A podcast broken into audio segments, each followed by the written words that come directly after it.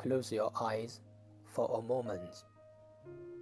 You will know just who I mean here, and it's okay. You don't need to say his name aloud. Maybe you are married, or he's married, or both.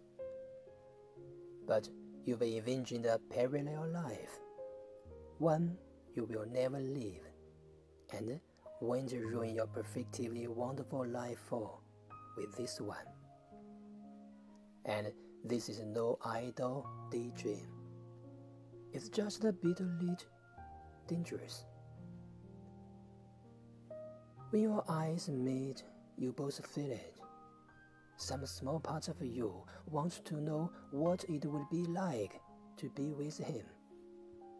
You find yourself thinking, what harm could there be in a stolen afternoon?